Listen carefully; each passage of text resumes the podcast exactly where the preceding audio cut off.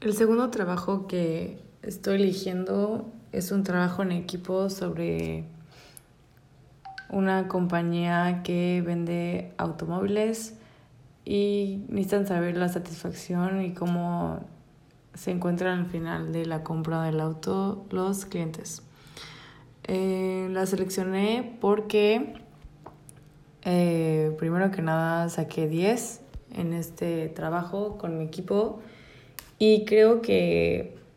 fuera de lo que dije en el audio 1, que tengo que prestar más atención a los equipos, en este saqué 10 porque en este sí estuve prestando más atención en lo que hacían mis, mis compañeros en el trabajo. Y en el segundo trabajo de equipo saqué 8.5 porque no presté atención a lo que ponían mis compañeros y cuando habíamos mandado el trabajo vi que tenía errores que los pude haber evitado y hubiera sacado, hubiera sacado una mejor calificación.